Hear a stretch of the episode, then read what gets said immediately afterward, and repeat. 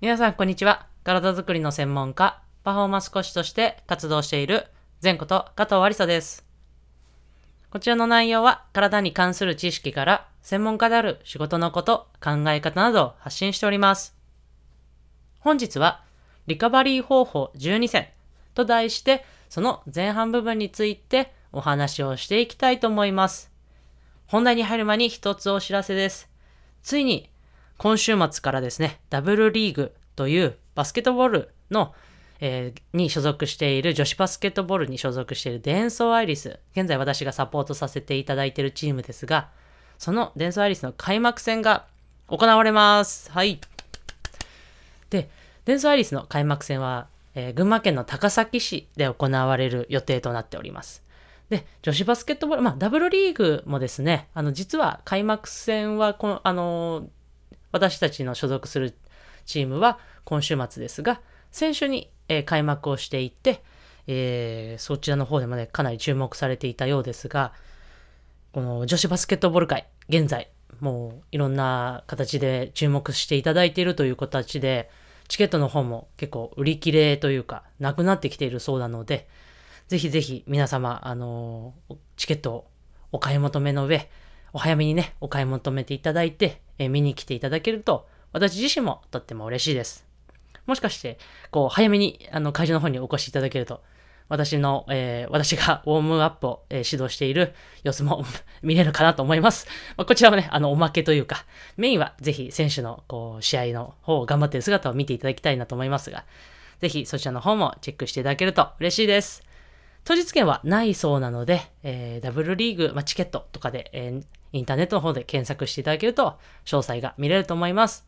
はい。という形で、えー今週末に試合を控えておりますが、まあ、そんな選手も、えーそうですし、まあ、一般の方もですね、こう体を酷使すると、まあ、疲れて、体というのは疲れてくると思います。で、大事なのは、その体を回復させる、素早く回復させるというのが、まあ、アスリートはもちろん一般の方も重要になってくると思いますが、そのリカバリーをする方法について、本日はお話をしていきたいと思います。で、今お話ししましたが、まあ、リカバリーとはですね、体を回復させることとなっておりますが、まあ、いろんなアスリートでもこう実施していることですが、まあ、あるアスリートでは、ま、トレーニングをするのは簡単だと。ま、それ以外の補強だったりとか、ま、ストレッチ、マッサージとかを的確に行う方が難しいというふうに言っているアスリートもいるそうです。他には、まあ、マラソンランナーとかであれば、私が最も簡単にできるは走ること。最も難しいことは年間を通して健康を維持するために行う全てのことであるというふうに言っているアスリートもいるそうです。まあ、というくらいね、えーリカバリーというのはとても重要であり、えーまあ、大変というか、まあ、すごく重きをトレーニングとか練習以上、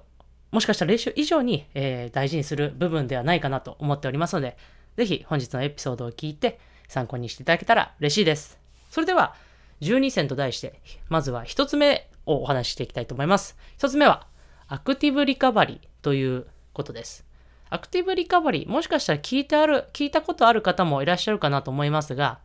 低強度でエクササイズを行うことという、えーリカバリー方法となっています。例えば、ジョギングやエアロバイク、まあ、簡単にこう、あのー漕ぐバイクですね。その場で、こう、回転しながら、足を回しながら行うバイクなどで、最大強度の以下の運動を、えー継続するということを、いうエクササイズだったりとか、まあ、そういうことを行うことを指します。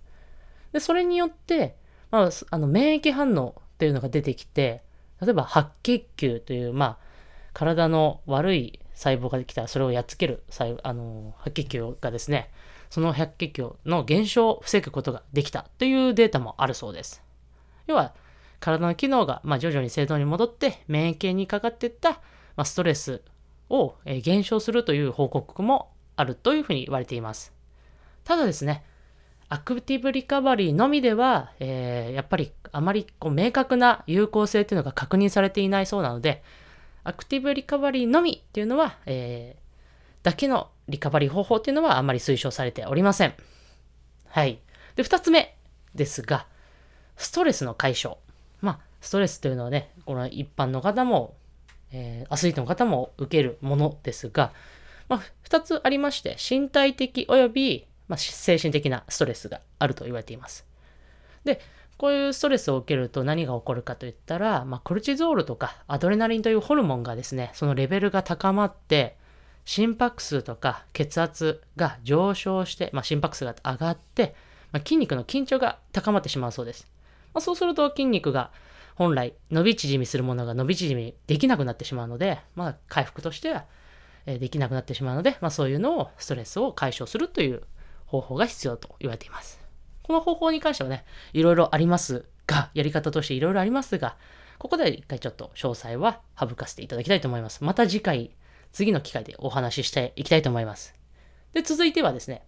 睡眠。もうこの前トークでも何回も何回もお伝えさせていただいてますが、睡眠。もうこれはとっても重要なリカバリー方法でして、身体的、知覚的、まあ、認知ですね。のリカバリーにも重要だと言われています。そしてやっぱりですね、この寝始めの90分っていうのがやっぱり最も重要だと言われておりますので、その、睡眠の方法については過去のエピソードで、睡眠という形でキーワードでお話しさせていただいておりますので、ぜひそちらの方をチェックしていただけたらと思います。で、続いて4つ目がですね、栄養と水分摂取。まあ、栄養補給の部分はもう皆さん、これは想像できるかなと思いますが、実際にはですね、この栄養補給というのは、運動前にすでに始まっています。トレーニング前に、例えば練習前とかトレーニング前に、体をいわゆる満タンの状態ですね。まあ、ガソリンが満タンとかいう状態、まあ、エネルギーが満タンの状態にするということが重要になります。まあ、そのグリコーゲンという体のエネルギーのものがあるんですが、それを、え満タンにしておくということが必要になります。で、他にはですね、まあ、水分摂取というところもやっぱり重要になってきていて、まあ、その今取った栄養素だったりとか、疲労を回復させるためには、やっぱり血液循環っていうのが必須になっていきます。で、その水分、その体の中の水分が減少すれば、その循環もやっぱ滞ってしまいますし、まあ冬場っていうのも、あの、これからね、寒くなってきていますが、やっぱ喉の渇き感じにくいんですが、実はですね、意外と呼吸してるだけでも乾燥して、えー水分というのが失われていますので、水分摂取というのもしっかり意識して取るということもリカバリー方法として重要になっていきます。続いて5つ目がですね、サプリメントですね。まあ、サプリメント、栄養補助食品というふうに言われておりますが、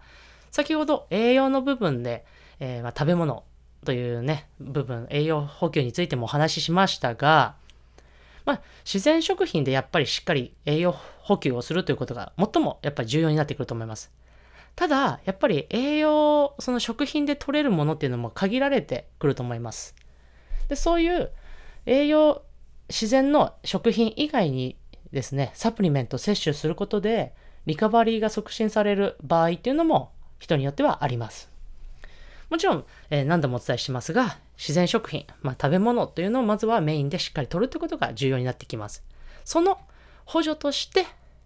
サプリメントを活用することで、リカバリーというものを促進させることができる方もいますので、ぜひサプリメントもね、有効に活用していただけたらと思います。私自身もですね、サプリメントというのは活用させていただいて、えー取っていますので、えーそちらの方もですね、あのまた別の機会でこういうサプリメントがおすすめですというのはお知らせさせていただきたいと思います。過去のですね、プロテインについては、いわゆるタンパク質の方に関しては、ブログの方で、えーシェアをさせていただいておりますので、ぜひそちらの方も、えー概要欄の方にリンクがありますので、チェックしていただけたらと思います。で、前半の最後、6つ目がですね、冷却療法と温熱療法という内容です。あ冷却、まあ、いわゆる冷やす方法ですね。例えばこれはアイスバス。皆さんこれちょっと聞いたことあるとは思いますね。こう氷浴って言ったりもするんですが、まあ、体をいわゆる冷やす方法ですね。例えば、ラグビーの選手とか、えー例えばパフォーマンスをするダンサーの方とか、で、アイスバスに入りました冷たいみたいな、ね、そういう投稿とか、えー内容も聞いたことある方もいらっしゃるんじゃないかなと思いますが、まそうやって体を冷やして、えー、リカバリーさせるという方法もあって、あと、冷却もあれば温熱も、要は温める方法もあるわけで、その方法としては、まあ、サウナだったりとか、あとはスチームルームといって、まあ、湿度が高い部屋。日本にはあまりないのかもしれませんが、もう湿度が高い部屋でリカバリーするという方法もあるそうです。まあ、あとは、アイスバスがあれば温浴、要はお風呂ですね。湯船のお風呂などで、えー、温めてリカバリーするという方法もあるそうです。で、その両方を組み合わせたのが、いわゆる交代浴。これはね、皆さん聞いたことあるかなと思いますが、交代浴という方法で、えー、リカバリーを促進するということもできます。で、このリカバリー方法についてはですね、過去に実はリカバリー法、最高のリカバリー方法と題して、えー、PDF のファイルを無料で配布させていただいておりました。こちらの方も、えー、後ほどアップデートして、えー、ちょっと皆様にまたダウンロードできる機会を設けたいなと思いますので、ぜひぜひチェックしていただけたらと思います。はい。今回は少し長くなりましたが、いかがだったでしょうか？少しでも皆様のお役に立てたら嬉しいです。それでは最後、前トークはストレッチして終わりにしましょう。胸の前で手を組んで、その手をぐーっと天井に伸ばして、パトチからノック。はい。それでは本日のエピソードを終わりにしたいと思います。また次のエピソードでお会いしましょう。